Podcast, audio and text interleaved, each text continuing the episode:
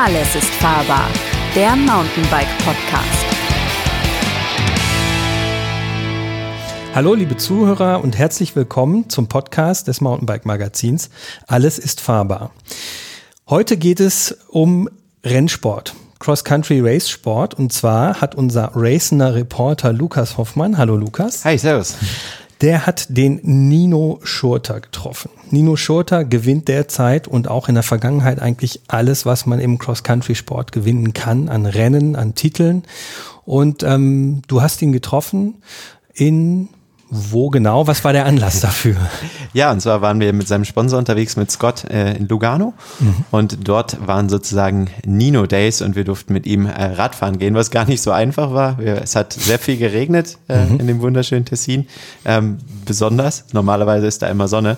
Naja, und dann durften wir mit Nino Radfahren gehen, was wirklich ein super Erlebnis war, weil wirklich mal zu sehen, wie schnell dieser junge Mann ist, das ist wirklich Wahnsinn. Also ich habe es ein bisschen versucht dran zu bleiben. Ich bin super happy, dass ich noch in einem Stück bin, weil es ist Wahnsinn, was der für Linien fährt. Ähm, gefühlt hat er gar mhm. keinen Bodenkontakt, der ist super schnell und das zeigt auch mal, warum er so erfolgreich ist. Also der kann gefühlt alles. Der kann bergauf fahren, der kann bergab fahren, der ist super stark auf dem Rad. Also einfach äh, beeindruckend, mit dem mal zu fahren. Und der, der lässt dann auch keine Gnade walten. Also obwohl Journalisten, die definitiv schnell, aber vielleicht keine Profis sind, ähm, er drückt jetzt trotzdem einfach aufs Gas. Vielleicht kann er auch gar nicht anders. Oder? Ich glaube, das ist auch so ein bisschen ähm, sein Geheimnis. Also mhm. er will immer gewinnen, er will immer der Schnellste sein. Er, klar spielt ja auch mal so ein bisschen Spielchen mit einem, dass man dranbleiben kann bergauf. Okay. Dann dreht er sich um und drückt richtig rein, aber er ist dabei super sympathisch. Also er ist mhm. nicht irgendwie abgehoben. Ähm, es macht super Spaß mit ihm ihm zu quatschen. Äh, und ja, es war ein richtig tolles Event.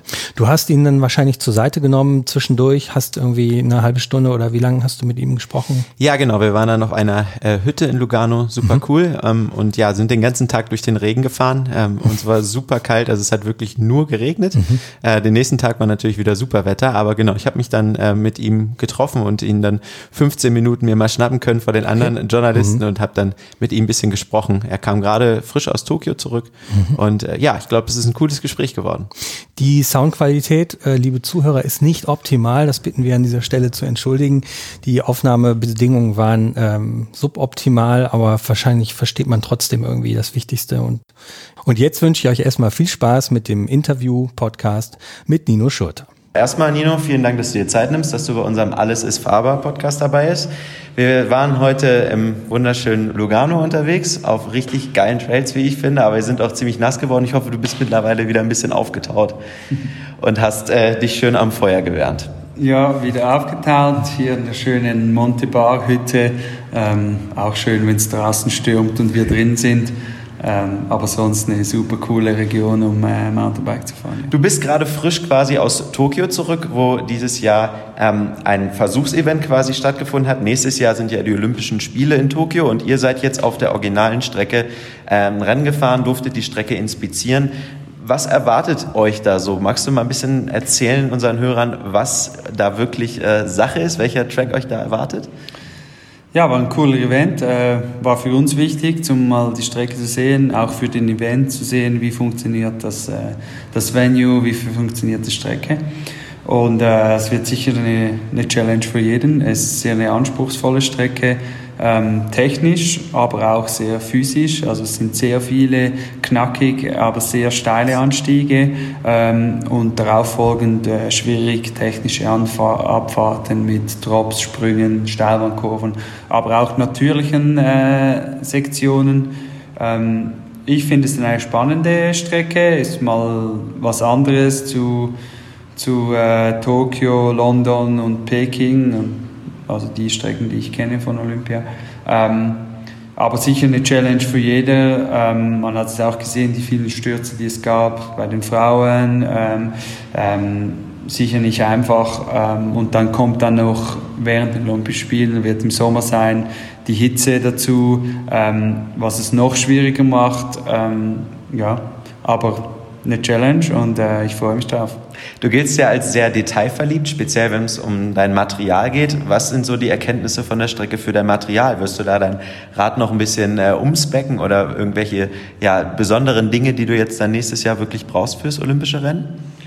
Ja, das war sicher auch ein wichtiger Grund für den Testevent zu sehen, was, müssen wir noch etwas anpassen, was müssen wir, auf was müssen wir äh, äh, die Details legen. Ähm, was sicher äh, Drivetrain wird, mh, wird sicher, dass das alles top funktioniert, weil du hast viele steile Anstiegen, wo sehr große Belastungen auf, der, auf dem Drivetrain sind.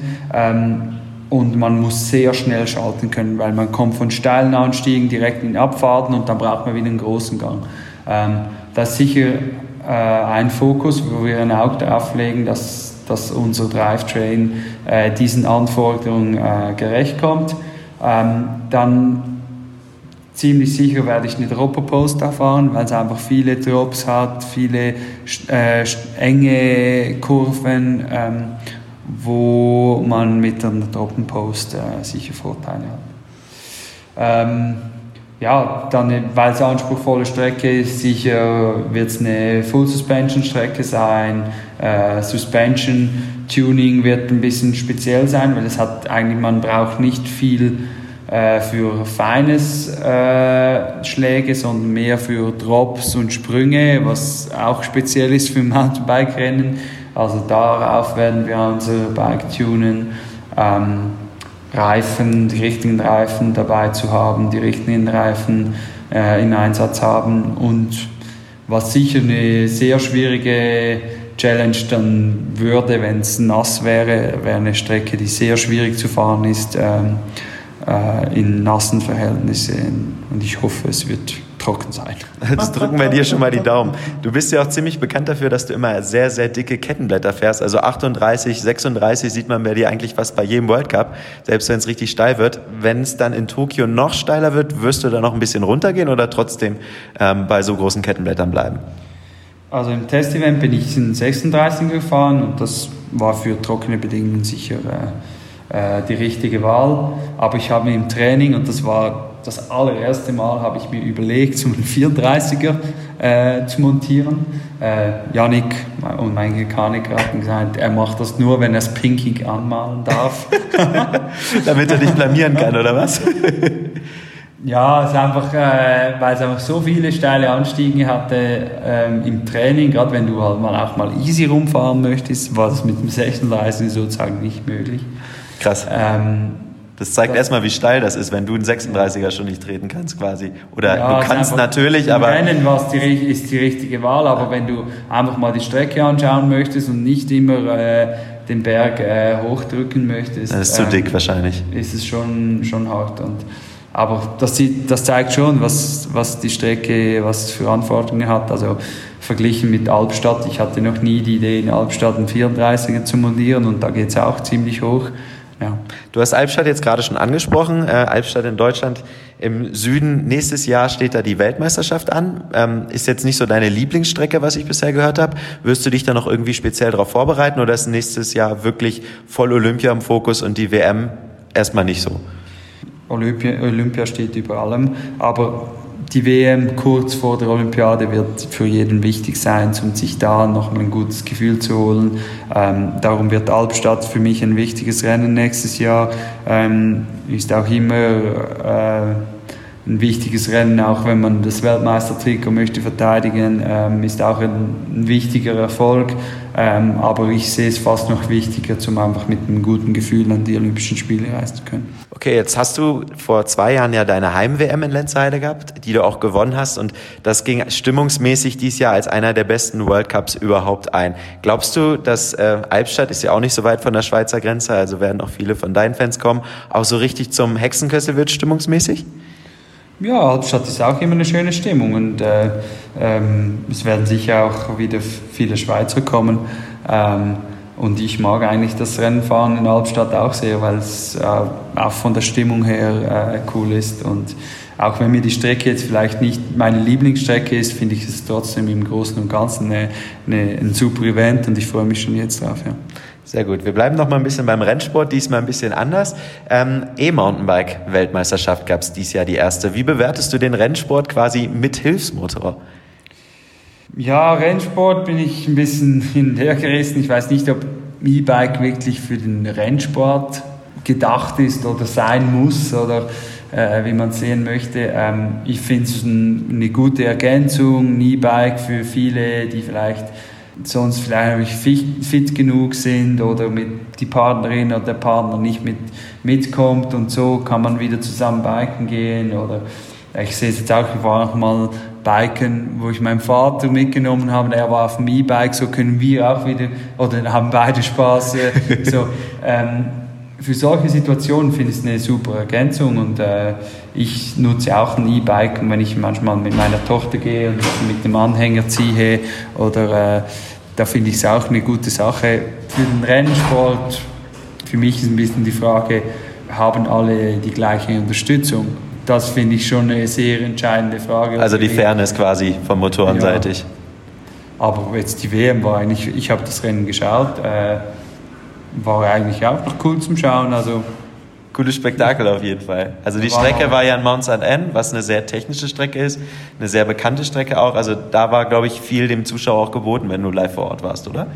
Ja, ich glaube, das war eine gute, gute Strecke, weil ich glaube, E-Bike kannst du nicht auf der gleichen Strecke machen. Du musst es schwieriger machen, du musst die Anstiege schwieriger machen, weil ähm, du hast einfach noch zusätzliche Power und die, finde ich, musst du dann auch irgendwie auf einer schwierigen Strecke dann irgendwie auch einsetzen können. Du hast eben schon angesprochen, dass du mit deiner Tochter Lisa auch ab und zu auf Tour gehst. Wo seid ihr dann meistens unterwegs? Du mit dem E-Mountainbike und du spannst sie dann irgendwie mit einem Schlauch hinter dich oder wie läuft das Ganze dann ab? Jetzt neu fährt sie auch auf dem eigenen Rad Früher war ich dann einfach, hatte ich den Anhänger am Rad und ähm, wer das schon mal gemacht hat, einen Anhänger am Rad und dann fährst du berghoch, das ist ziemlich hart. Oder wenn man sich gewohnt ist, ein bisschen schnell vorwärts zu kommen. Sagt selbst das, der Weltmeister das wohlgemerkt. Das war mir ein bisschen zu hart, darum habe ich dann das E-Bike genommen. Ähm, und jetzt, wir wohnen gleich am Berg und da hat es äh, der Mittenberg, ähm, das sind so 400 Höhenmeter und das ist eine schöne Aussicht. Ähm, jetzt habe ich die letzten Male war ich immer auf dem normalen Bike ich auf dem E-Bike. Fairerweise. Und dann habe ich so ein äh, Bungee-Seil, wo ich sie ranhängen kann. Da fahren wir gemeinsam hoch, das ist gut eine halbe Stunde und dann kann sie runterfahren und das ist schon ein cooles Erlebnis, so was zu machen mit der Tochter. Oder ich habe auch so ein Sitzchen, wo ich vorne auf den, auf, aufs Rad machen kann. Und dann fährt sie so quasi mit? Da fährt sie mit, sie, hält, sie hält meinen, meinen Lenker und das ist auch eine coole, coole Erfahrung. Aber jetzt wird sie langsam zu groß für den Sitz. Hast du denn irgendwelche Tipps äh, für die Leser, die man geben kann, wenn man mit seinem Nachwuchs oder mit Kindern unterwegs ist? Habt ihr irgendein Ritual, was ihr zusammen macht oder sowas? Ja, ich finde, es, es muss dem Kind Spaß machen und, und äh, meine Tochter hat, findet es cool, wenn sie mit mir sowas machen kann und ich ähm, finde es auch cool, wenn sie Freude daran hat, aber ich würde jetzt das nicht machen, wenn irgendwie wenn sie nicht auch Spaß daran hat. Also man soll was machen als Familie, wo alle Spaß haben und nicht irgendwie ähm, nur weil es der Vater jetzt gerne macht oder äh, auch umgekehrt. Also solche Familienerlebnisse sind cool und wenn es dann noch mit dem Hobby kombinierbar ist, äh, noch cooler.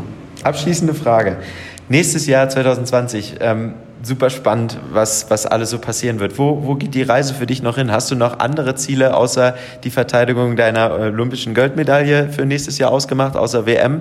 Also irgendwie willst du mal was anderes machen als CC-Sport? Willst du mal ein Enduro-Rennen fahren oder mal komplett aus, out of the box?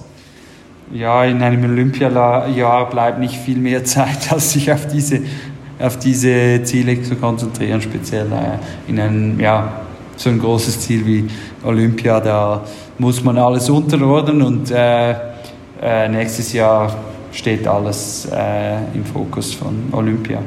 Aber ich habe schon noch, äh, ich, es gibt noch viele Rennen, die ich mal gerne fahren würde, wie ein BC in äh, Kanada oder mal vielleicht ein Brasil Ride, mal Enduro-Rennen. Äh, all das habe ich momentan keine Zeit und das irgendwann werde ich das nachholen. Man sieht schon, du bist noch sehr hungrig auf Erfolge. Wir wünschen dir auf jeden Fall viel Erfolg und eine super Saison 2020. Jetzt erstmal eine schöne Offseason. Du machst wahrscheinlich jetzt erstmal Urlaub und äh, entspannst mal, lässt das Fahrrad hoffentlich mal Fahrrad sein. Und dann, wie gesagt, eine gute Vorbereitung. Und nächstes Jahr fiebern wir dann erst bei der WM in Albstadt zu und dann hoffentlich auch am Fernseher oder vielleicht auch live in Tokio. Danke dir, Nino. Das waren ja spannende und tiefe Einblicke in den Race, in den Cross-Country-Race-Sport mit Nino Schurter. Vielen Dank, Lukas, dass du das Interview geführt hast. Ja, sehr gerne. Hat Spaß gemacht mit Nino. Ähm, folgt uns bitte auf Facebook, Instagram und besucht unsere Seite unter www.mountainbikemagazin.de. Ähm, Lukas, du hast noch einen Tipp für unsere Leser? Ja, wir haben ja eben mit Nino schon ein bisschen über das Material gesprochen und wir haben äh, dies Jahr natürlich auch die Möglichkeit gehabt, sein Racebike uns mal zu entführen und das wirklich zu checken, was fährt der Olympiasieger, was fährt der Weltmeister. Und ja, schaut doch gerne mal rein ins Video. Äh, dort stelle ich euch das Rad vor mit allen Details, mit allen Hintergrundinformationen und auch mit dem Gewicht, weil viele Leute haben nach mhm. dem Gewicht seiner Race-Waffe sozusagen gefragt. Also ich glaube, das ist ganz cool, das Video. Klickt doch einfach mal rein. Ja, und dann sagen wir erstmal bis dann und nicht vergessen, alles ist fahrbar.